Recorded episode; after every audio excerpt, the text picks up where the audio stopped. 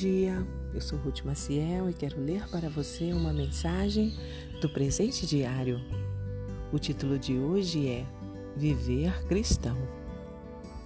O versículo-chave encontra-se na primeira carta aos Tessalonicenses, capítulo 1, e está escrito: Vocês se voltaram para Deus, deixando os ídolos a fim de servir ao Deus vivo e verdadeiro e esperar do céu seu filho.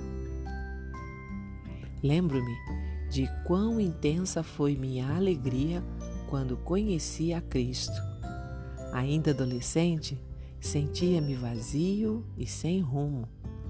Mas a conversão me marcou profundamente, dando-me a alegria de viver. Porém, o êxtase foi embora e as provações começaram. Teria Deus me deixado? O que fazer agora? Precisava de orientação. Talvez você tenha suas próprias dúvidas sobre a vida cristã. O que é, afinal, viver como cristão? Os novos convertidos na ilha de Creta, no primeiro século, precisavam desta orientação.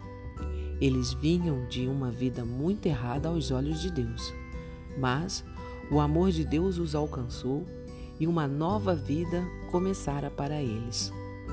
Tito fora enviado até lá para orientá-los.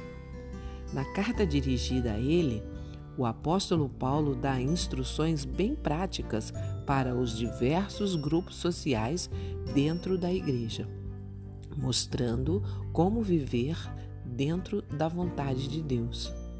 Em resumo, a bondade do Senhor lhes ensinaria três características essenciais à vida cristã.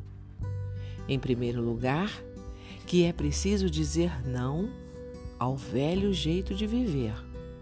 Depois, é necessário substituí-la por uma vida de acordo com padrões de Deus. Por último, não se pode esquecer que há um objetivo a esperar: a volta de Cristo.